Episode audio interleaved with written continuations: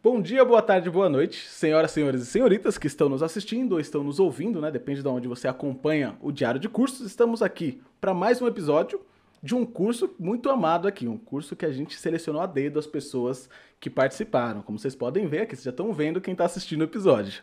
A gente vai falar do curso de Medicina da UFF com a Mari. Então, para começar, Mari, eu vou pedir para você dar uma apresentação geral aí para o pessoal que não te conhece se situar com quem que a gente vai falar hoje. Vamos lá, vamos lá. Depois eu vou ter que zoar o, o FF. Ai, meu Deus. Ai, meu Deus. Já comecei. Ai. Não, não, mas todo mundo que não é do Rio de Janeiro fala o FF. Isso daí é um padrão. Vamos lá. Tudo bem. Então, eu sou a Mariana, tenho 23 anos, faço curso de medicina aqui na UF, que fica em Niterói, na cidade de Niterói, Rio de Janeiro, melhor cidade. Estou no oitavo período agora e curtindo muito o curso. Vamos lá. Show, show. Então, aluna da UF, como todo mundo sabe, pelo amor de Deus, né, rapaziada? Querendo fazer o curso lá na UF, vocês pensando que é o FF. Básico, básico. Mari, deixa eu começar. Acho que é legal a gente falar um pouquinho sobre esse processo de escolha, porque medicina é um curso que a galera é geralmente é apaixonada mas eu queria começar conversando com você como é que era a Mari no ensino médio, pra gente começar a entender como é que você chegou nessa medicina. Já estava ali no, no ensino médio, já era amante das biologias, que vou fazer medicina, ou, ou era um pouco diferente? Então, no ensino médio, eu tive momentos de querer fazer direito. Até os meus 15 anos eu queria fazer direito. Olha, nada a ver, né? Só que eu sempre curti biologia, no fundamental, no médio, só que eu deixava ali quietinho, assim. E aí, de 15 para 16 aninhos, quando eu estava começando o segundo ano do médio, que não sei se fala mais segundo ano, acho que ainda é, né? Segundo ano do médio, e aí eu decidi pela medicina. Né? Eu comecei, na verdade, a olhar com outros olhos, comecei a pesquisar sobre o mercado, sobre o curso em si, né? Por mais que a gente saiba o que o, a médica, o médico faz, sempre tem um mais a fundo ali que a gente não sabe. Então, eu fui pesquisar. É, e aí eu acabei me apaixonando e não me vi fazendo outra coisa, assim. Então, eu não, não, não nasci. Ah, eu queria desde pequena, não. Foi só com 16, quase terminando o médio. Nossa, Como eu era no médio, você perguntou, né? No mas ensino ainda... médio, Pode falar. Mas ainda assim, essa, essa guinada do direito para a medicina é uma loucura. Porque, no geral, nada correto. Tipo, enfermagem para medicina, fisioterapia para medicina. Pô, dá para entender. Tá ali, ó. Agora, direito, você foi longe, você foi longe. E eu já quis fazer engenharia ambiental. Eu, eu, eu dei uma rodada, assim, das possibilidades. Mas aqui foi mais próxima da realidade, foi dentro da área da saúde influenciado um pouquinho pela família, assim, boa parte da minha família é da área da saúde, então tem todo um viés aí, né? Mas é, e é legal você falar porque mostra esse lado pro pessoal que tem, tem uma galera que fica muito insegura com isso de curso. Você tá no ensino médio ali, e você começa a ver o pessoal à sua volta meio que já decidido, assim. Eu quero fazer isso desde que eu nasci, igual você falou. Eu sou médico, eu vou fazer direito, eu vou fazer engenharia, e você fica meio perdidaço, assim, eu não, não sei para onde eu vou. E é legal você falar isso, de que você passou por esse processo, né? De, apesar de ter o pessoal da saúde, pensar que queria outra área, depois pesquisou um pouquinho sobre medicina, gostou do curso, resolveu que era por ali. Então mostra um pouco dessa dinâmica de que, na real, a gente tem que meio que pesquisando, porque ninguém sabe, não tem essa fórmula mágica para descobrir como é que você vai escolher o curso na universidade, alguma coisa assim, né? Exatamente, não tem fórmula e não tem idade também. Eu, sempre gosto de lembrar isso, que não tem idade para você se descobrir, entre aspas, né? É, tem gente na minha turma, assim, de 40 anos, 50 anos, que é uma idade que a galera geralmente não tá na universidade, né? E graças a Deus que agora tá, tem bastante gente. E é muito isso, às vezes você se descobre muito depois, não tem problema nenhum. No médio, então, poucas pessoas sabem o que realmente querem fazer no ensino médio. Isso não é um problema. Nenhum. E no geral o que elas acham, tipo, elas acham que elas querem fazer alguma coisa muito influenciado por um estereótipo no geral da profissão, porque é difícil alguém que conhece de fato. Então você tem um estereótipo de médico, estereótipo de advogado, estereótipo de engenheiro e a partir desse estereótipo você fala, eu acho que eu me encaixo mais aqui, mas no fundo rola muito isso que você falou aqui na federal mesmo É, já vi casos também do pessoal fazendo medicina com mais de 40 anos, que de repente foi para outra área, descobriu que gostava de medicina e resolveu fazer. Isso que você tocou é bem legal. De fato, as pessoas estão mais abraçando esse lugar que até então não era tão delas, né? elas não se sentiam pertencentes à universidade. E isso é muito legal, porque de fato mostra também de novo isso. A gente não, não nasce sabendo, a gente vai passando por esse processo, é natural e faz parte.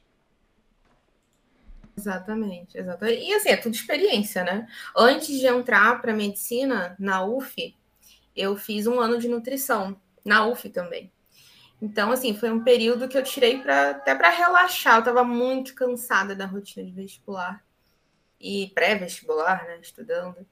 E, e eu precisei dar essa pausa, assim. E foi muito legal. Conheci gente, é, é, um curso diferente, um olhar da saúde diferente. E isso foi válido, sabe? Eu gostei de ter passado por isso, né? Então, às vezes, a gente não chega lá naquele caminho do jeito que a gente traçou, mas alguns outros são bem interessantes e a gente chega lá depois. Sim, exatamente isso, exatamente isso. Muito legal essa você falar isso e dar essa perspectiva para a galera. E você falou da UF, de você já ter feito nutrição também. Então a escolha da UF vem de mais tempo. Como é que sempre foi ela ou você chegou a cogitar outros lugares? Olha, a UF ela tem um lugarzinho no coração, porque ela é de Niterói, eu sou de Niterói, então assim, já tinha esse contato mais próximo. Mas eu queria muito fazer na Unirio, porque eu tenho duas amigas que fazem lá, entraram antes de mim na medicina da Unirio. A Unirio fica perto do Maracanã, Tijuca, aqui no Rio de Janeiro. E eu queria ir para lá por causa delas, assim, conheci um pouquinho de lá. E só que a nutrição, como não era algo que eu queria realmente terminar, eu só queria experimentar, é, eu fiz na, na UF, que era mais pertinho de mim. Aí eu me apaixonei pela UF, assim. Me apaixonei pela UF, melhor universidade. é meio casa, sabe? Porque Niterói é uma cidade relativamente pequena, muito urbanizada, mas pequena. Então a UF é meio que a universidade da cidade. Então é casinha. E, e aí então... eu não quis sair, né? Então, antes de você entrar, você nunca tinha ido na UF, não conhecia o campus, assim, nunca tinha andado por lá, assim, mesmo sendo da cidade? Eu fui uma vez intrometida com uma amiga que fazia veterinária lá. Eu fui intrometida, assim, numa aula de anatomia do nada. Eu nem era da faculdade. Mas eu fui para conhecer. Mas eu não conhecia tudo. Então, assim, ah, você já conhecia a UF direitinho? Não. Mas é legal, é legal isso de você ter ido antes, porque aqui eu sou, eu faço engenharia de produção aqui na UFSCar, né, na Federal de São Carlos. E tem muita gente da própria cidade de São Carlos aqui, que também é a cidade interior de São Paulo, é uma cidade bem pequena, é, que o pessoal não faz ideia, nunca viu na Federal, na Federal de São Carlos, não faz ideia que a universidade é pública, tem gente que acha que é particular.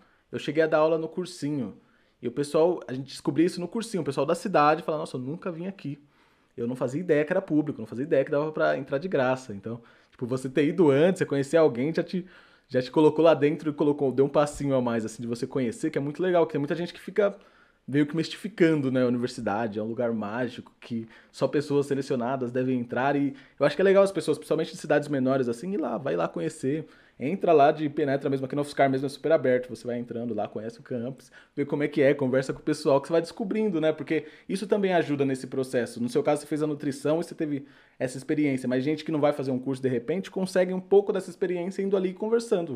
O pessoal é muito aberto aqui, pelo menos no geral as universidades eu sinto que são assim, né? Aqui também é. Aqui também é bem aberto. É muito tranquilo de você entrar nos campos da UF para conhecer. É, agora com a pandemia ficou meio complicado, mas saindo desse processo é muito tranquilo.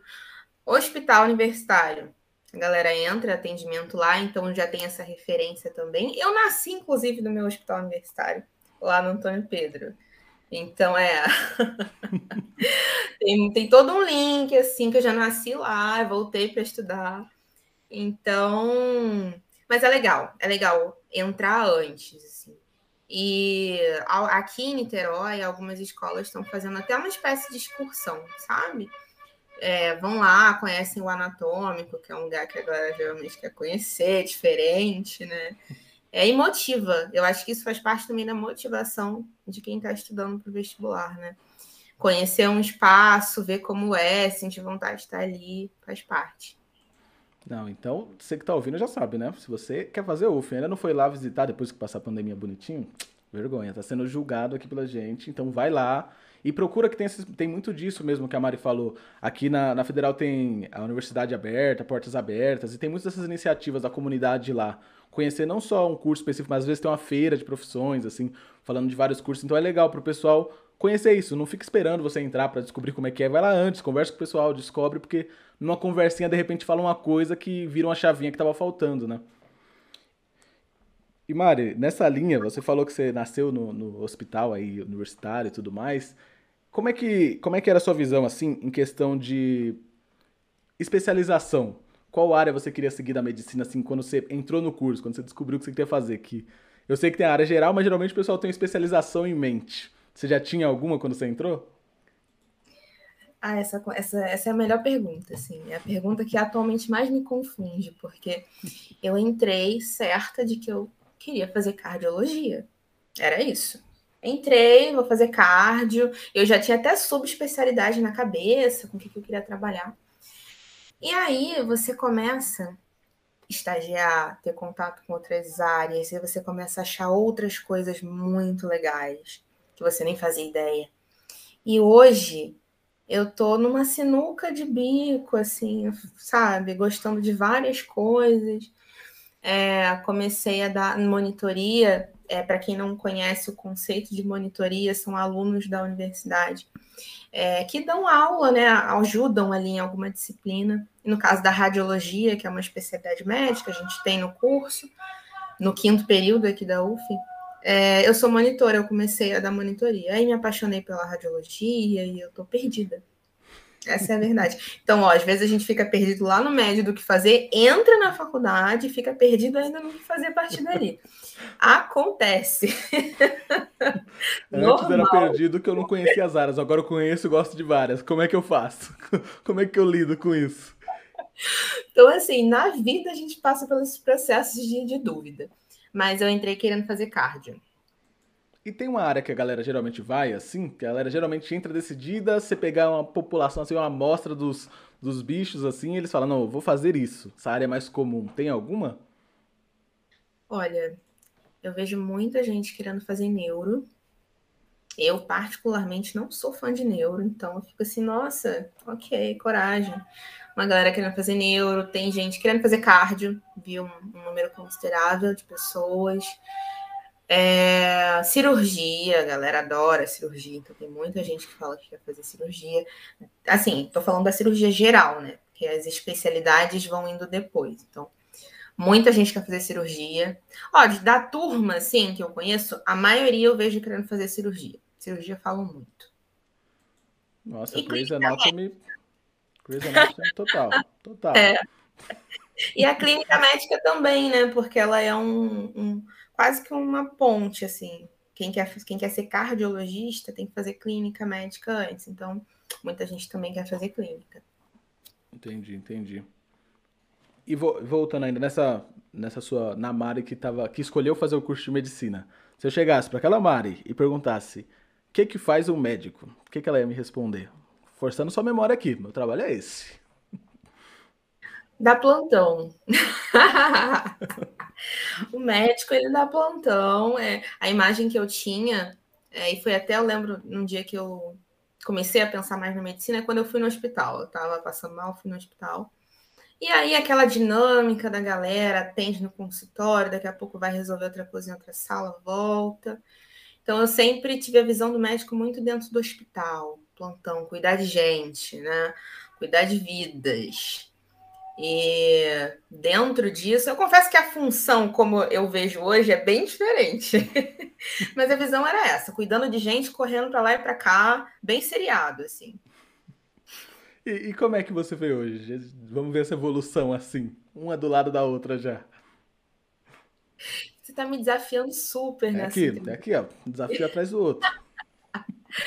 Hoje, então, tem, eu vejo muito a parte ainda de, da correria, né?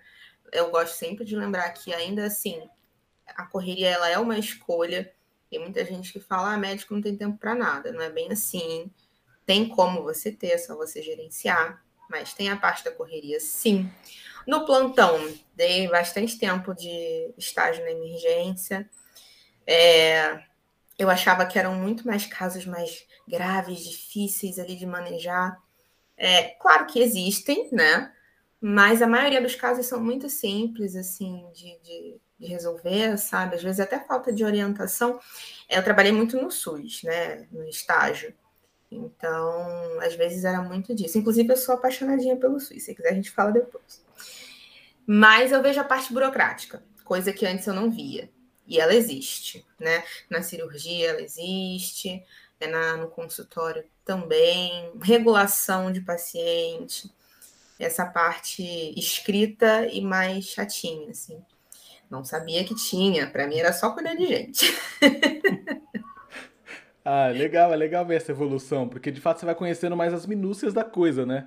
Antes era aquela visão sua enquanto paciente, querendo ou não. Que vai ali no hospital, que vê o que o médico faz na sua frente, só que você não sabe o que tem por trás, você vai conhecendo esse por trás com o passar do tempo. E aqui, aqui a gente é time SUS. Falou bem de SUS, a gente é mais aqui. É isso. Aqui a gente só funciona assim. O João e o Bino não estão aqui, mas eu tenho certeza que a gente sempre fala aqui e é muito legal ver você da medicina falando, porque, claro, que a gente fala é super importante a gente entender a importância, mas você tá ali por dentro, você sabe muito mais do que a gente. Mas a gente vai voltar nesse ponto, porque eu acabei não perguntando, a gente sempre esquece de perguntar isso, sobre a duração e o período do curso. Tipo, se o curso é de manhã, integral. Você falou que está no oitavo período, mas quantos são no todo? Como é que funciona?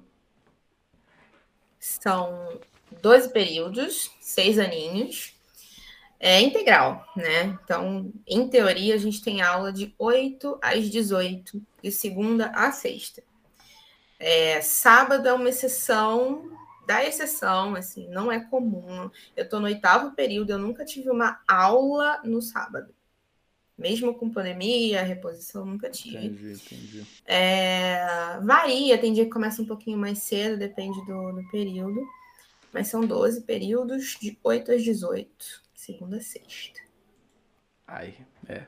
Curso integral sempre é uma loucura, principalmente que a gente sai do ensino médio, a gente não está acostumado com tanta coisa. Eu não sei qual a duração das aulas aí, mas no geral são aulas de quatro horas, né? Eu imagino que seja a mesma lógica com vocês.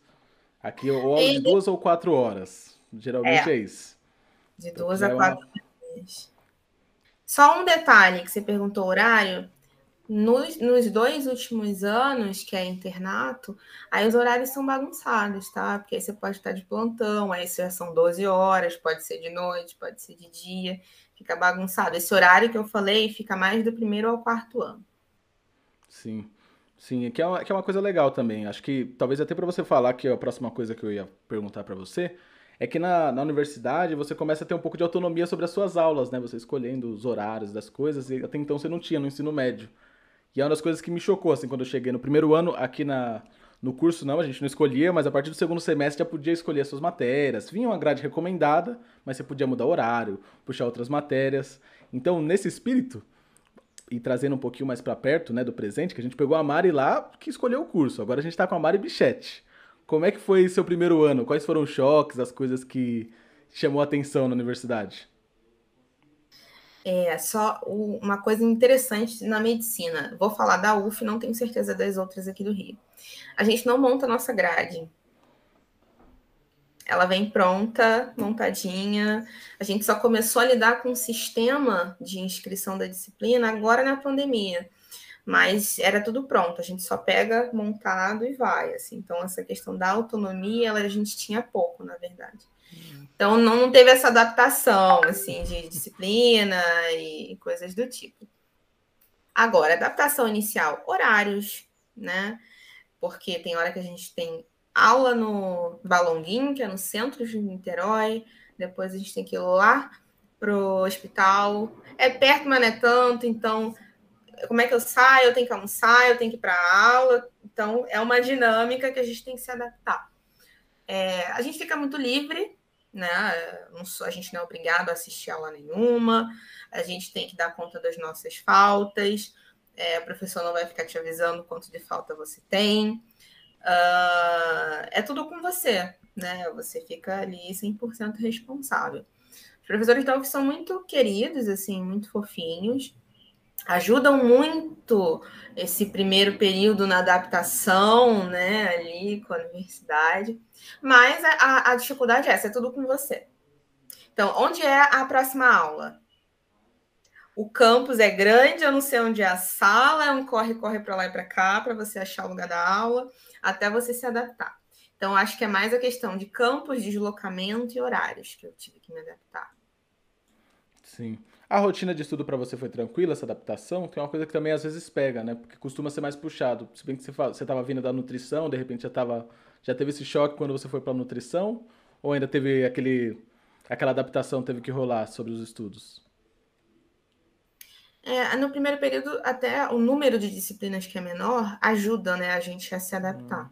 Mas rolou, né? Porque a gente começa a ter que estudar mais por livro, uh, livros específicos, qual livro que você se adapta mais, uh, semanas de prova, né? Juntava às vezes perto uma da outra, a gente dá aquela suadinha assim para conseguir ir estudando tudo, mantendo a saúde mental, sabe? Acho que o principal desafio foi esse. Conseguir manter a saúde mental e estudar, né? Não surtar. Mas Aí, método de estudo, assim. Aí eu trouxe muita coisa da época do vestibular para a universidade e me ajudou lá. Mudou tudo hoje, hoje eu uso outras coisas para estudar. Mas eu trouxe muita coisa de lá, assim. É, de fato, essa, essa questão da adaptação e da saúde mental é uma coisa que pega muito. E universidades é muito comum é, mexer com a cabeça das pessoas. As pessoas vão para um ambiente que tem muito mais pressão, essa autonomia também que a gente ganha em certo nível, também é prejudicial. Você fica com um problemaço, desculpa aberto, você ganha muita liberdade, às vezes é difícil lidar com tudo isso. Então, isso que você levantou da saúde mental, ainda mais no episódio sobre medicina, é essencial o pessoal também se preocupar, né? Também não tentar abraçar o mundo ali e acabar esquecendo de você. Exatamente. Isso é uma coisa que eu bato muito na tecla, assim, muito, muito. É, tem vários cursos, né? Cursinhos pré-vestibular que faltam enlouquecer o aluno para ele conseguir passar no vestibular. Ele passa, assim, e chega transtornado na universidade. A gente vê isso acontecer.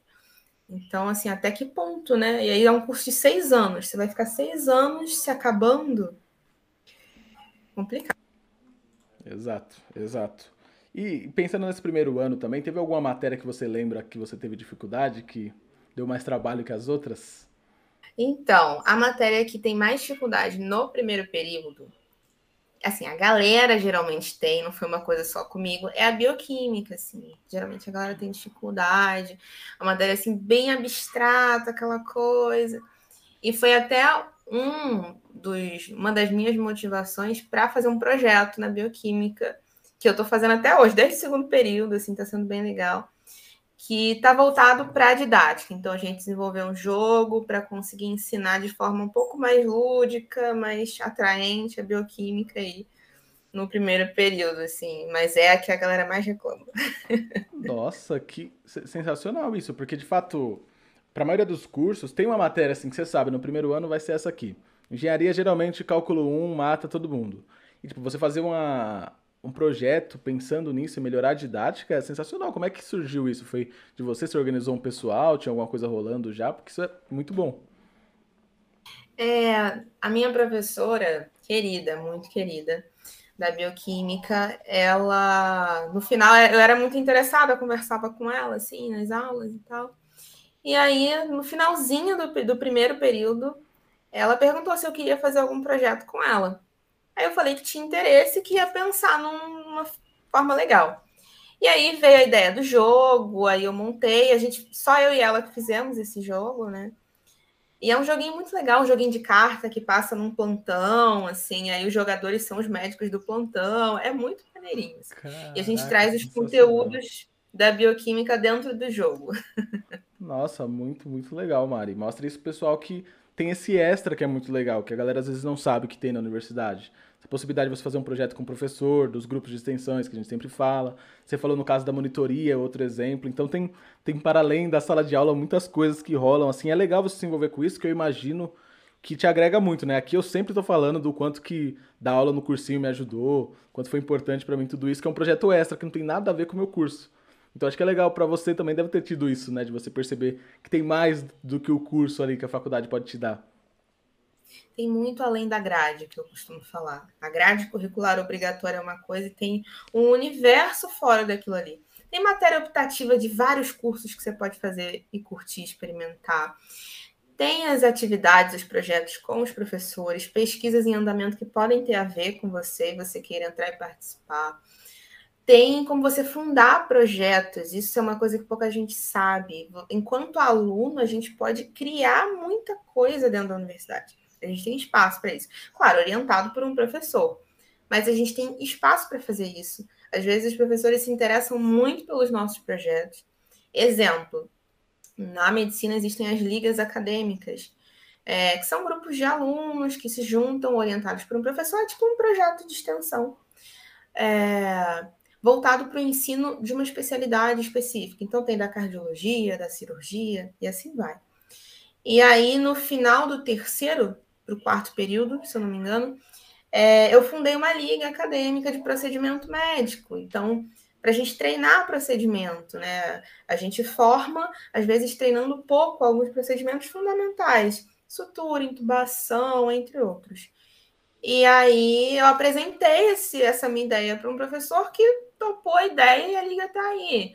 Então a gente pode criar muita coisa dentro da universidade. Nossa, isso é, isso é muito legal. Isso é muito legal que mostra esse outro lado, de fato. A gente fala que a universidade é um universo novo. Você não é só, não é só uma escola sobre medicina.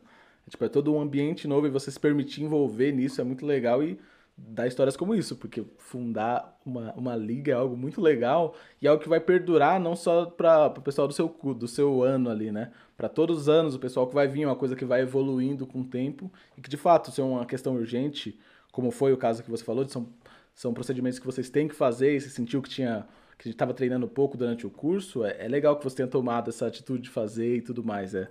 Muito bom, muito bom, Mari. Então, de novo, com a pessoa certa aqui na conversa para encantar o pessoal da medicina aí. Venham para medicina, inclusive da UF. Inclusive, você chegou a pensar em trocar de curso, alguma coisa nesse, nesse estilo, ou nunca passou pela sua cabeça? Porque pelo que eu vi, você curtiu bastante o curso, né? Então, depois de já estar na medicina, eu não pensei em trocar, não. Assim. É, eu pensava quando eu estava na nutrição, né? De ir para a famosa, querida médica. E depois disso, não. Às vezes a gente desanima. Eu acho importante falar isso. Ninguém está sozinho quando desanima. No meu sétimo período, eu estava super desanimada, cansada, não estava afim de estudar. Acontece. Mas não cheguei a pensar em. Então...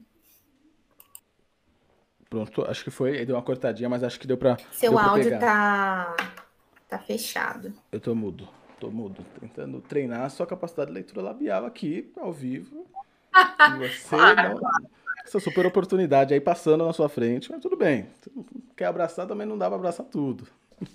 E Mari, é, tem, tem alguma coisa assim que te marcou no seu primeiro ano assim da UF, que apesar de você já ter feito nutrição, você lembra que você curtiu muito assim no curso de medicina ou na universidade? Porque eu vi que você, é você é bem envolvida assim, você contando dá pra ver que você se envolveu bastante com a faculdade.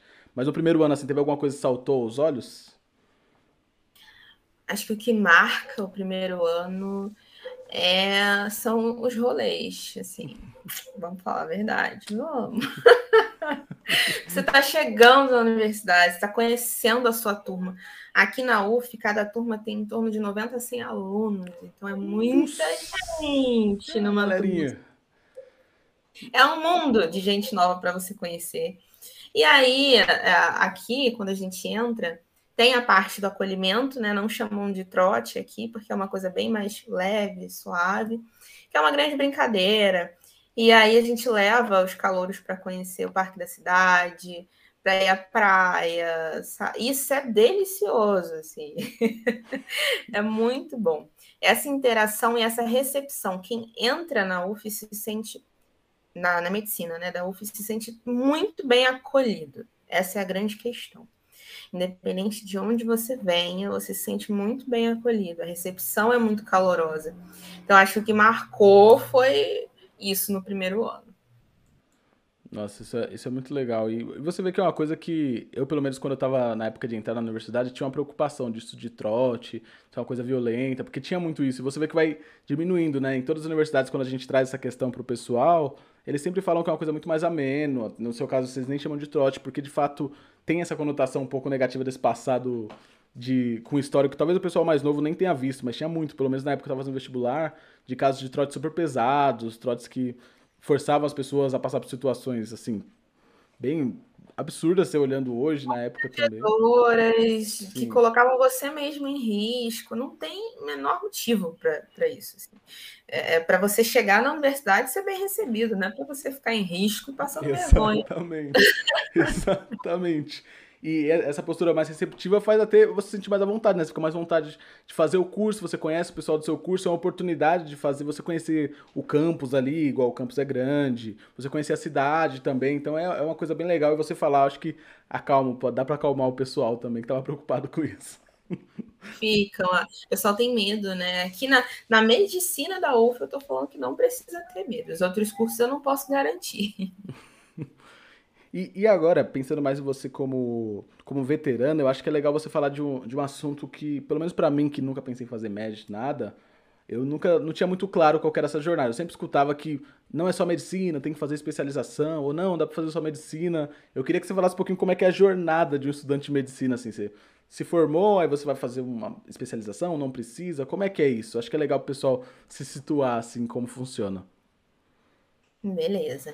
Então, graduação, fez o, vestibular, entrou seis anos, você se forma, você é médico, generalista, né? É, aqui no Brasil, a gente pode fazer quase tudo, né? Não tem muito muito filtro, assim, mesmo você sendo só clínico geral, que você se sente seguro para fazer dentro do bom senso, né? E do que o CFM prega, você pode. Você não é obrigada, obrigado a fazer residência, especialização, doutorado, mestre, não é obrigado. Você graduou, você trabalha como médico, tá? Alguns postos de saúde no Brasil e no Rio de Janeiro é, não, não pedem ainda é, que você tenha residência em medicina da família e comunidade para trabalhar no posto de saúde. Então, o mercado de trabalho fica como alguns postos de saúde, plantões de emergência, hospital, UPA, UPH, tudo isso aí, consultório como clínico geral também, tá? Uh, agora, diferença de residência para especialização e para internato. Muita gente confunde internato com residência, né? O internato são os dois últimos anos da faculdade, da graduação. Faz parte da graduação. Você ainda é aluno durante o internato. A residência, você é médica, médico formado, e vai prestar uma prova parecida com vestibular, só que agora com conteúdo de medicina, onde você vai escolher a sua especialidade. Então, você quer fazer cirurgia, clínica, dermato, neurocirurgia, ginecologia, obstetrícia, tem um mundo, oftalmo, enfim. Você vai fazer a prova para aquilo que você quer. Tá? Não é obrigado a fazer a prova é paga. Agora está surgindo um movimento de unificação das provas de residência. Antes você pagava cada serviço. Exemplo, eu quero fazer residência na UF. Então, vou pagar a prova de residência da UF. Mas eu também quero tentar para a UFRJ. Então, vou pagar da UF, vou pagar da UFRJ. Aí, eu vou tentar para uma de São Paulo. Vou pagar da UF, da UFRJ. Entende? Nossa. Agora, com essa unificação, não. Você paga uma prova e ela te dá acesso ao Brasil, aos serviços do Brasil. É basicamente o SISU, agora voltado para residência. Isso está em andamento, tá? Isso não está plenamente fechado. Hoje, 19 de novembro de 2021, isso ainda está em andamento. Mas aí você faz a prova. É obrigado a fazer? Não. Eu posso trabalhar como médica sem fazer residência? Posso. Eu sou médica, clínica geral. Uh, especialização. Vamos lá. A diferença é quem está fazendo especialização está formado como médica também. Só que eu não preciso fazer prova em algumas especializações para entrar e eu tenho que pagar pela especialização. É como se eu pagasse um, curso que eu estou fazendo. A residência, eu faço a prova, eu entro e eu não pago, eu recebo uma bolsa da residência. Tá? A bolsa da residência atualmente está em torno de 3 mil reais mensal. É, Para alguns lugares, a residência de medicina de família e comunidade paga mais. Tem algum lugar que paga até 10 mil reais, né? Para trazer incentivo para a área. Então, ficou claro? Residência, internato, especialização? São essas ficou. três. A única coisa que eu fiquei em dúvida é sobre a, a residência e a especialização. Tem, tem alguma área que você pode fazer qualquer um dos dois? Você escolhe? Ou tem áreas que é só residência, tem áreas que é só especialização? Como funciona isso? Então, dermato você tem residência e tem especialização. Na cardio também. Geralmente, quem faz especialização no final faz uma prova de título para poder entrar né, para a parte da sociedade de cada especialidade. As áreas cirúrgicas eu vejo pouquíssimas, na verdade, eu até desconheço especialização, tá? A especialização tem mais em áreas de acesso direto, como a dermato, né?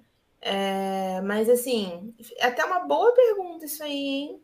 Quais que não existe especialização? Eu digo que eu desconheço áreas cirúrgicas que tenham especialização, tá? Mas as áreas clínicas costumam ter. Nossa, mas, mas, muito legal isso que você explicou. Acho que para pessoa que está só pensando em fazer medicina pelo estereótipo, já vai conseguir entender ali como é que funciona o todo, as possibilidades de caminho.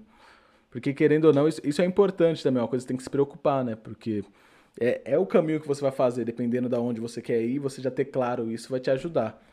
E, e, nessa linha, você tinha comentado um pouquinho antes da gente começar a gravar sobre a dinâmica do curso, do ciclo básico e tudo mais. Acho que é legal você falar também, que a gente fala de como é que funciona o todo da medicina e como é que funciona aí na, na UF. Acertei o nome, não falei UFF. Eu tô me segurando aqui, eu tô, eu tô me segurando, tá sendo uma luta. Tem um problema com nomes aqui, mas.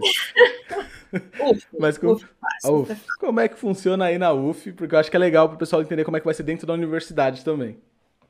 Show. Então, a dinâmica geral, nos dois primeiros anos, que são o nosso ciclo básico, a gente tem o básico. Então, a gente tem anatomia, bioquímica, histologia, a gente vê muito micro, né? A gente vê que o curso ele vai evoluindo do micro para o macro, né? E a fisiologia também a gente tem. E a gente consegue participar dos projetos de extensão, pesquisas a partir do nosso segundo período tá? Que é onde a gente faz iniciação científica, que é um como se fosse uma disciplina que te prepara a participar das pesquisas e projetos. No terceiro e no nosso quarto ano é o ciclo clínico. E aí a gente diz que é quase que a medicina de verdade, assim, né? não jamais desfazendo do ciclo básico, mas é o que aproxima mais a gente da prática do médico mesmo, sabe? E ali que a gente estuda cada especialidade. Então, a gente tem aula de cardiologia, de ortopedia, de cirurgia, de neuro, de neurocirurgia, e assim vai. Tá? É, isso é distribuído ao longo de quatro períodos, dois anos novamente. Que é como se fosse um ciclo profissional, sabe? É ali que a gente aprende, a gente tem muito mais estágio, muito mais prática, tem a famosa semiologia, né? Semiologia é a base da medicina, clínica principalmente. E a gente, na semiologia, a gente basicamente aprende tudo de uma consulta. O que você imagina de uma consulta médica é o que a gente aprende na semi, tá? É, a gente começa aqui no. A gente faz aqui na UF no quinto período, a semiologia. Numa dinâmica bem legal e muito adaptada aí durante a pandemia, né? A gente não via paciente. E na, nos períodos normais, sem pandemia, é na beira do leito, lá com o paciente dentro do hospital. Quinto período já é terceiro ano, é quando a gente começa a ficar direto no hospital. E aí, quinto e sexto ano, que são internato, é só estágio. A gente não fica muito em sala de aula, não. É prática mesmo. Aí tem plantão que você tem que cumprir, tem dia que você vai ter que ficar no consultório. Na, no clínico, terceiro e quarto ano, a gente atende alguns pacientes, né? Enfermaria, passa visita para treinar, colher anamnese, examinar. E no internato, a gente já faz isso de forma muito mais ativa, né? Atender mesmo, é, passar o caso depois para o professor, participar da tomada de decisão, de tratamentos, de, de encaminhamentos e tudo mais. Tá? Então é nessa evolução do micro para o macro até você tomar a decisão que você vai formar, né? Tem que saber. Nossa, é legal de fato essa, essa estrutura. Você explicando, dá pra ver que você vai, vai crescendo ali do micro pro macro e, e dá pra ver isso claramente, com você explicando as matérias e como é que funciona a dinâmica. E você falou a questão das ligas. Eu, aluno do primeiro ano, já posso entrar numa liga ou também é depois, do, depois de determinado momento? Como funciona? Isso é estipulado por cada liga, né? É, algumas são liberadas desde o primeiro período, é mais por período do que uhum. por ano. Algumas pedem que você esteja no quinto período, outras pedem que você esteja no terceiro. Varia, varia de cada liga. Exemplo, quando eu entrei na faculdade, eu queria muito participar da liga de trauma e emergência. Só que só podia a partir do terceiro período. Eu tive que esperar chegar no terceiro para poder entrar. A liga a LAPM, por exemplo, de procedimentos médicos, aí você já pode a partir do segundo.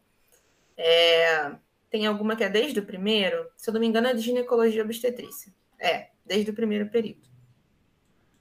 Nossa, e parece, parece bem interessante, assim, para alguém que quer conhecer as áreas. Parece uma possibilidade legal. Não sei se a lógica é essa ou se o pessoal vai depois que já escolheu, mas parece que. É um teste. É um é teste, tipo né?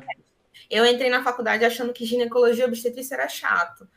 Mas acabei, era a única liga que tinha no primeiro período, aberta. Falei, ah, vou, vamos lá, né? Eu quero participar de uma liga. Fui conhecer, adorei foi ali que eu descobri a gineco, a obstetrícia, vi que é legal. Hoje, inclusive, é uma possibilidade, assim, para eu fazer como especialidade. Olha só como as ligas mudam os caminhos.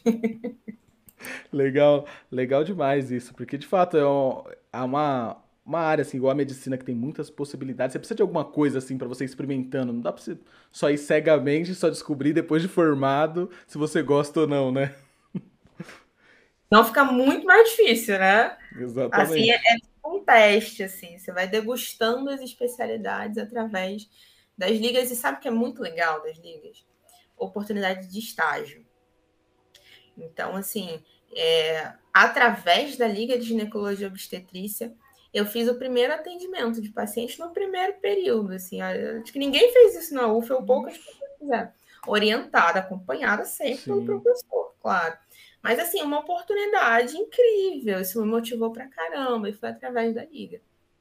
Nossa, de fato, de fato. Porque tem. Nossa, seria uma coisa que você só ia fazer depois de formado, assim. Quase, lá pra frentão, sexto, sétimo período, lá pra frente. E... Exato, exato. Nossa, muito legal isso das ligas. E acho que é legal ver também com você como é que você acabou como monitora de radiologia, porque não é todo mundo que vai pra monitoria, não, hein? Tem alguma coisa que chamou a atenção ali. Como é que foi isso? Como eu fui parar, melhor pergunta. Como eu fui parar lá? Como é que você como acabou é que... aqui? Você se deu conta? Como é que eu cheguei aqui? Olha, então, é uma história de superação. Olha só, eu sou cheia de história para contar. Essa, esse vídeo vai durar assim uma vida. Assim, assim, que é bom, assim que é bom. Coitado de quem editava, vamos lá. É, eu comecei a estagiar em 2020, período de pandemia, e quando a gente faz estágio emergência, tá? Emergência CTI, é, a gente vê muito exame de imagem. Tomografia, raio-x, alguns ultrassom por aí. E comecei a ter contato e eu ficava curiosa, né, de, de, de, olhar assim, porque exame de imagem, geralmente, as pessoas me olham como um ET. Quem é da rádio, monitora, professor, é tipo um ET, né? Como é que você consegue ver isso? Porque muita gente tem dificuldade com exame de imagem. E a superação é fazendo estágio, vendo toda hora uma tomografia, ou mesmo um raio-x aqui e ali, eu tive que ir aprendendo, né? Eu ia vendo, eu ia discutindo com o médico do plantão e entendendo. E quando eu fui vendo que eu comecei a saber ver, falei, cara, eu sei ver esse exame, eu tô entendendo o que tá aqui. Aí começou um negocinho aqui no coração. Falei, nossa, mas que história de superação. Eu acho que eu vou até ser monitora da rádio. Até como uma oportunidade de eu aprender mais. Porque o monitor ele não sabe tudo, né? É, ele sabe boa parte, mas ele aprende a outra metade ali. Então eu falei, cara, eu acho que é uma oportunidade interessante. Gostei também dos professores da rádio. Fiz a prova, e assim, a história, fiz a prova da monitoria num plantão. Eu estava de plantão, eu pedi para parar rapidinho. Eu fiz dentro da sala do CTI a prova. Eu, que era online, né? Pandemia e tal. E eu fiz ali e eu consegui passar. Passei em primeiro lugar da monitoria, nem acreditei, nem acreditei. Agora eu tô amando. Nossa, que é de fato parece impossível ver qualquer coisa daqueles exames quando você vai no médico, parece que ele tá inventando. Ele olha ali e fala que deve ter alguma coisa, é ali, ó. Tá aqui, Parece tá que tá inventando. Tá inventando visivelmente. Tá, tem um monte de mancha branca, você não tá vendo nada aí. Para com isso. A gente não precisa passar por isso. Não me engana, não. Exatamente. Tá vendo que eu passo quando paciente ali? Tem que fingir que tá tudo bem. Eu tô vendo que não tem, mas. De fato, essas coisas assim são. Essa, dá, dá pra você entender a, a complexidade da coisa, porque, de fato, é uma área que não, não tem muito. Eu imagino que não tem muito uma. Tipo, uma super técnica para você bater o olho. É uma coisa que você vai precisar de treino, né? Não tem como você ler um livro ali e falar, não, agora eu manjo, sei tudo, pode mandar. Você vai ter que ir treinando e ir pegando as nuances da coisa, porque cada, querendo ou não, cada exame é uma pessoa e cada pessoa é uma pessoa, no fim das contas. É muito treinamento. É treinar o olho, basicamente. Exatamente isso. E falando, estamos falando dessa matéria, mas eu, eu queria puxar uma pergunta que a gente sempre faz, que é qual matéria que você acha que é a matéria do curso, assim? A matéria que tem a cara da medicina é essa matéria. O que, que te veio na mente? acho que a cara da medicina acaba sendo a semiologia, né? É, de fato. Acaba sendo porque quando você pensa numa consulta, é sêmio, é para você saber examinar, é semiologia, não tem nem muita dúvida, assim. É, os outros pessoal de medicina que a gente conversou, é, a resposta é, é bem por aí mesmo. Não tem muito pra onde correr. Não tem pra onde correr, é isso. Tá, mas e, e, qual que é o seu top 3, então? A Mari tem que fazer o top 3 das matérias que ela mais gostou e ela vai começar de baixo para cima, para dar emoção. Terceiro lugar está. Em terceiro lugar. Nossa, você me pega tão de surpresa. Aqui, assim. ó. Tô rufando os tambores. Tá aqui, ó. Os tambores sendo rufados. Peraí, peraí, peraí. Tá. Terceiro lugar. Vou deixar em terceiro lugar fisiologia. Fisiologia, fisiologia cardiovascular. Terceiro lugar. Cardio e renal, porque são juntas. Meu terceiro lugar, gostei muito de fazer. Muito, muito, muito. Meu segundo lugar. Olha os tambores. Rufando de novo aqui, ó. Eu vou deixar. Ai, que difícil. Eu vou deixar a rádio em segundo as aulas da rádio. Olha só, a radiologia em segundo. Me surpreendeu. Eu pensei que era o primeiro lugar. Eu vou negar. Eu imaginei o primeiro lugar, puxando a sardinha ali da monitoria e fala: e é incrível, já vem para as monitorias. Vem para a monitoria, sim. eu vou deixar a rádio em segundo. Em primeiro lugar, assim, GO, ginecologia obstetrícia. Hum, nossa. A matéria que você achou que não ia gostar, Primeiro o lugar. mundo é uma caixinha de surpresa. A medicina é uma caixa de surpresa. É Olha. É isso.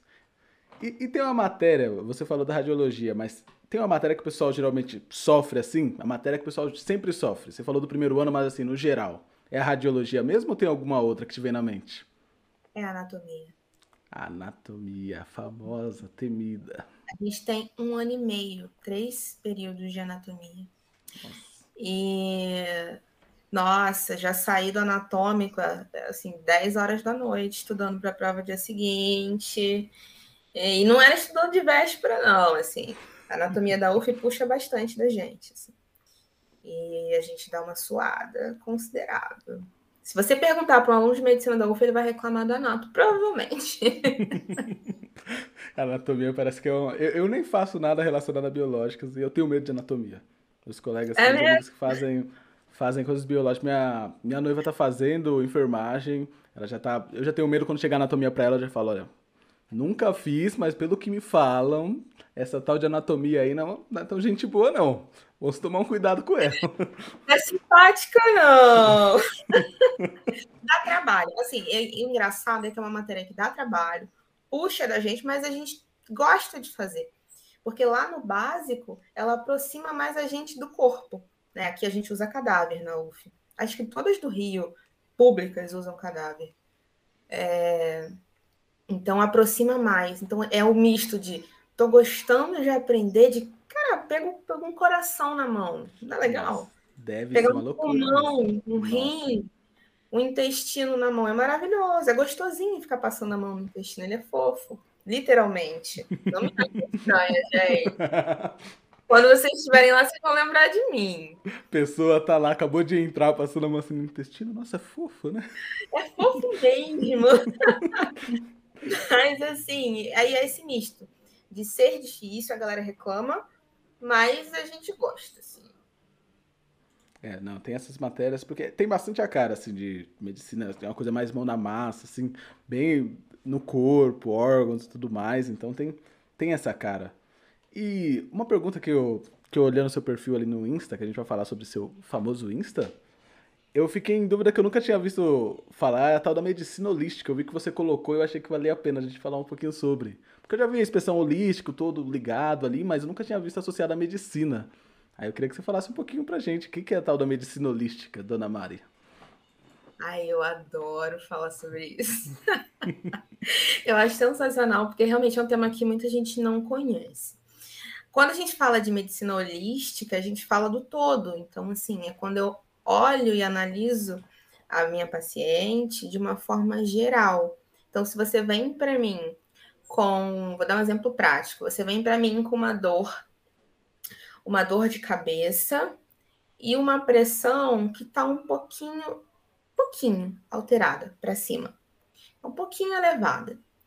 E aí, é, o clássico é eu te passar um remédio para dor, já inicialmente né, ficar tentado ali a te passar um remédio de pressão, né, para descer a pressão, te taxar como hipertensa e te mandar para casa tratar aquilo ali, né? Quando eu falo da medicina holística, eu vou trazer para cá o contexto daquela pessoa. Então, você estava com uma dor de cabeça que estava te atrapalhando há dias, a pressão estava um pouquinho alta, mas aí numa conversa tranquila você me conta que você perdeu o emprego, que você tem dois filhos para cuidar sozinha e está passando uma dificuldade, aquilo está te preocupando muito. Não faz sentido isso que essa paciente está apresentando? Essa dor de cabeça e essa pressão. Aí, quando a gente estuda, a gente sabe, estresse emocional mexe com a nossa pressão. É um fato. Então, assim, será que se eu pensar em trazer para essa paciente uma rede de ajuda, aí eu converso com o serviço social, aí eu converso com outros setores, a gente faz uma equipe multidisciplinar e eu vejo a melhor forma de ajudar. Talvez se eu ajudar ela nisso, ajude mais do que eu passar um remédio para pressão, né? E até reduz efeitos colaterais aí, que talvez essa paciente nem hipertensa seja, né? Ela só estava passando por um momento ali de alteração. E aí, terapias. Eu falei do remédio, falei de uma rede de ajuda, mas tem outras formas? Tem. Então, hoje, né, tá até em alta, e aí cromoterapia, aromaterapia, musicoterapia, terapia do riso. Então, eu vou trazendo outros elementos que são terapêuticos e que podem fazer parte desse tratamento. Né? Às vezes, esse tratamento não vai nem precisar de cara de um remédio. Não somos contra remédio aqui, somos a favor dos remédios, eles são plenamente úteis. Mas às vezes eu preciso juntar com outras coisas o clássico exercício físico, boa alimentação e uma medicação, né? E eu posso colocar ali, ah, que tal a gente tentar fazer uma aromaterapia? Ajuda muito a reduzir estresse e pode reduzir também é, algumas doenças de pele. Muitas doenças de pele estão associadas a estresse. Isso está dentro de uma terapia holística. Quando eu olho para o todo, sabe? Eu não foco ali é, sinal ou sintoma, eu vou dar tal remédio e, e é isso tem um universo ali naquele ser humano que eu posso abordar de outras maneiras. Né? Às vezes o paciente que está iniciando um quadro ansioso, depressivo dentro das doenças psiquiátricas, caramba, e aí eu dou uma ideia, o que, que você gosta de fazer? Ele gosta de música, será que dá para fazer dança? Será que dá para ter um momento de música? Será que isso pode ajudar? Sabe? Acho que eu expliquei. Nossa, aula, aula, presente. Estou presente na aula aqui. Não sei vocês, mas eu estou. Não, faz todo sentido. E dentro do que a gente vê na universidade, a gente traz muito isso, de que você, antes da universidade, você vê as coisas muito como bloquinhos isolados, assim, caixinhas isoladas, matemática, português, geografia. Aí você chega na universidade, você acaba juntando isso, você percebe que essas coisas se conversam. Tem uma matéria dali que conversa com a outra vai meio que se complementando. E essa ideia do que você falou, você não está mais nem juntando as coisas para chegar numa medicina. Está juntando a medicina com um todo para aí sim dar uma solução. Porque, de fato, assim, você pensar numa pessoa que está carregando uma coisa super pesada todos os dias tem uma dor nas costas. É muito diferente de uma pessoa que está sem fazer nada todos os dias está com a dor nas costas. Tipo, são contextos diferentes e se preocupar com esse todo, você falando faz todo sentido. Parece aquela, aquela sensação de, nossa, mas tudo devia ser assim, porque todo mundo não tá fazendo assim. Parece que é, que é muito de não ignorar, tipo, não, não ficar preso a resolver o problema, assim, entender o que tá por trás daquele problema. E, e, é muito legal isso. Que bom que a gente falou sobre isso, porque de fato eu acho que muita gente não conhecia, eu nunca tinha ouvido falar. Você explicando, eu já sou fã. Já sou fã. Onde é que eu assino para pegar minha carteirinha? Como funciona? Pode. Mas é legal, é legal falar disso, assim, é legal a beça. E até para deixar isso gravado e para mais gente saber que existe. É, e quando eu digo gente, não é nem é todo mundo, né? Mas assim, até profissionais dentro da saúde, é, profissionais mais antigos, que tiveram outra formação, que não discutiam tanto isso. Legal lembrar disso. Não, é sensacional, acho super importante. Essas discussões têm que estar sempre em voga, tem que estar rolando essas discussões para, mesmo quem já sabe refletir quem não sabia conhecer, por isso que é, é legal a gente trazer. E pensando agora na, na Mari futuramente formada, tá formada agora, a gente viajou pro passado, pegamos nossa máquina, fomos pro futuro eu quero falar um pouquinho sobre o mercado de trabalho com você. E eu queria ver como é que você sente. Você sente que a universidade está se preparando para o mercado de trabalho? Qual que é o seu sentimento sobre isso? É, mercado de trabalho, assim, é, tem bastante, né? Assim, oportunidade. É... A faculdade, ela te prepara, vamos colocar assim, 50%, vai, sabe, para o mercado de trabalho. Porque tem algumas habilidades que você vai precisar desenvolver que a faculdade não te ensinou, né? Então, assim, a técnica, o conhecimento que você precisa saber para estar tá ali, fazer direito, o raciocínio, isso sim. Né? A faculdade, hoje, assim, com a pandemia, criaram novos projetos de, de raciocínio clínico, oficina de anamnese, para rebater, assim, alguns conceitos que são importantes na prática médica mesmo, e que às vezes eram pouco trabalhados no curso. Então a faculdade está tentando dar uma, né, uma adaptada. Mas eu, eu ainda digo, é 50%. Não vai te dar tudo. Não vai, não tem nem como, assim. Não vai. Trabalhar na emergência, você tem que desenvolver uma paz interior para você não surtar com a bagunça do ambiente, que a faculdade não vai te ensinar a fazer, né? É, adaptações, né? Algumas adaptações que você vai precisar fazer ali, libras.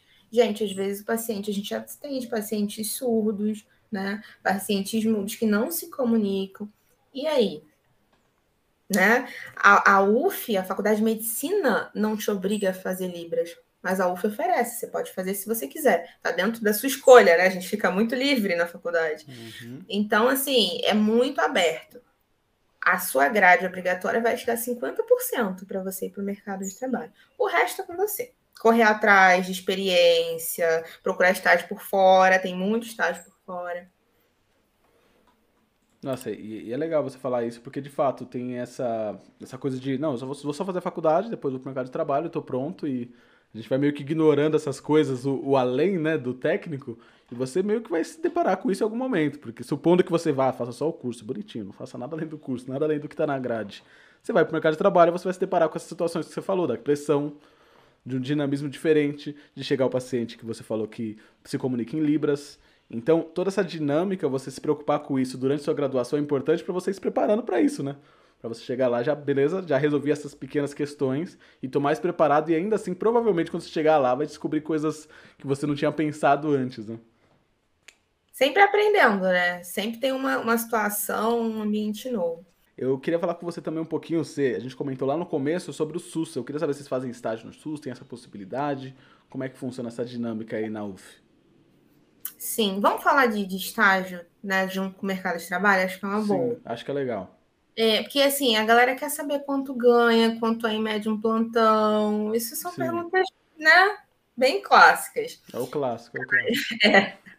Tem estágio, tem estágio público, tem estágio particular, depende de qual período você está e do seu, seu interesse. Claro, existem muito mais estágios públicos do que particulares, tá? Mas Redditor, não sei se tem aí Redditor. Acho que não, não conheço por aqui, pelo menos em São não. Carlos, São Paulo, nunca tive contato. É que é só do Rio? Não sei. Mas assim, as particulares, Unimed. Ah. Tem. Unimed tem. Então, fazem processo seletivo, faz uma prova, geralmente é uma prova paga. Alguns até oferecem um curso antes da prova para você poder fazer. Alguns estágios são remunerados. Maria, a partir de qual período eu consigo um estágio remunerado? Em geral, a partir do sexto. Tá? É, do sétimo, com certeza. Mas do sexto, em alguns lugares, você consegue. Uh, que mais? No SUS, existe estágio remunerado no SUS? Sim. Sim. Que período? A partir do sexto, mais provável a partir do sétimo. Nesse estágio, o que, que eu faço? A maioria é em emergência, atendimento lá na emergência. Alguns são CTI, depende mais clássico é da emergência. Aí você vai examinar o paciente, às vezes você vai colher a história, vai ter um médico ali te supervisionando, né? E você vai fazendo ali o atendimento junto. É, a conduta é médica, né? O médico que faz. Quanto que paga estágio? Em média, tem estágio, né? Algumas unidades que pagam 500 reais mensal para você uma vez na semana, tá? 500 reais mensal. Tem outros que pagam o dobro disso. Tem outros que pagam menos, que pagam 200 e pouco, como uma ajuda de custo. É, os particulares pagam em torno de 500 reais de bolsa. Fica em torno disso aí, tá? Que mais? Agora, plantão médico. Plantão médico, dependendo da unidade, o padrão é em torno de 1.000, 1.200 por 12 horas de plantão, 24 a gente multiplica aí, fica 2, 2.400, 2.200 por plantão. Depende ainda da unidade. Estou falando preço de Rio de Janeiro, mas São Paulo fica em torno disso também. Estou falando de plantão, tá? Ah, fim de semana às vezes paga mais, Natal no feriado paga mais que isso, um pouquinho mais. Depende de onde você fica. Eu estou falando de atendimento mais tranquilo. Emergência, sala verde, paciente tranquilo. Sala vermelha normalmente paga mais do que isso também por plantão. Vai me ajudando aí a lembrar de coisas. Posto saúde. A faculdade, te, a faculdade te ajuda nessa dinâmica de procurar estágio? Incentiva de alguma forma? Questão de horário e tudo mais? Como é que é isso? Às vezes a gente perde mais aulinhas para ir para o estágio né? Porque às vezes os horários não batem. É, a gente é mais incentivado a estar estagiando a partir do clínico, porque a gente tem uma disciplina chamada trabalho de campo, TCS. É, e aí a gente fica em posto de saúde no terceiro período, fica em policlínica, enfermaria, cirurgia, vai rodando. Mas esses estágios no TCS, que são incentivados obrigatórios né, pela faculdade, eles não são remunerados. Então, assim, estágio que a faculdade te bota para fazer, tu não recebe. Estágio que você busca fazer por fora, aí você tem a possibilidade de achar estágios com, com bolsa, com remuneração. Sim. Acho que, você, que você deu um panorama bem legal, Mari. Acho que é legal o pessoal entender essa dinâmica dos plantões, dos estágios, como funciona, essa questão de às vezes precisar perder aula, porque o pessoal vai se preocupar com isso lá na frente, mas é legal já saber como é que funciona e que tem essa dinâmica, né? Tem bastante possibilidade, pelo que você falou. Aí, e não é... tem problema perder uma aula que outra ali. Aí entra naquela questão de responsabilidade, você com você, qual aula que dá para você perder, qual que você precisa estar meio. E, e como é que funciona o pessoal da o pessoal que se forma, geralmente qual é o, o plano? Já me formo e já vou atuar? Me formo, vou fazer uma especialização? Qual que é a dinâmica geral, assim, o caminho que o pessoal geralmente segue? Formou, vai fazer plantão, pronto-socorro. UPA é o clássico, assim. Alguns vão para posto de saúde, é, mas o clássicozão é plantão, assim, formou. E assim, quando a gente termina as aulas, é, tem um, um, espaço ali entre festa, de formatura e tudo mais, e o seu CRM que sai, né? Então, às vezes, você tem gente que tem história de estar na formatura, dia seguinte já tem plantão para fazer, ou estava fazendo plantão antes, porque acaba que o registro sai antes, você já consegue trabalhar. E aí é plantão, hospital. E o pessoal geralmente faz especialização, ou é comum também o pessoal ficar como clínico geral, assim, para por, por bastante tempo até decidir se vai ou não fazer uma especialização?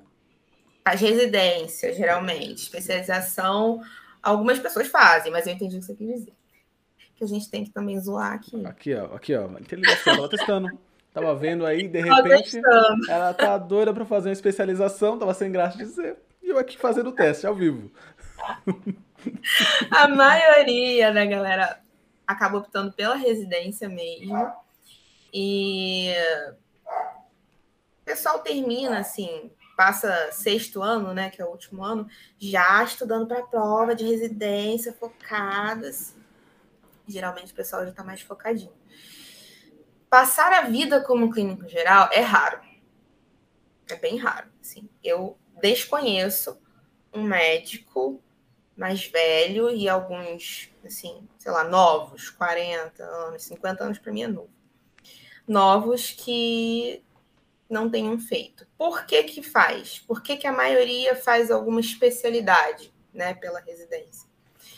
Rotina, gente. É, quando você pensa no clínico geral, onde ele pode atuar, às vezes fica restrito. Você fica restrito a plantão, em sua maioria das oportunidades, alguns postos de saúde, e aí a rotina de trabalho é de 8 às 5, você fica mais preso ali.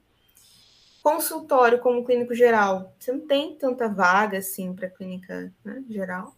Então, como você fica meio restrito a trabalhar basicamente com plantão, a galera faz uma especialidade. Entendi, entendi.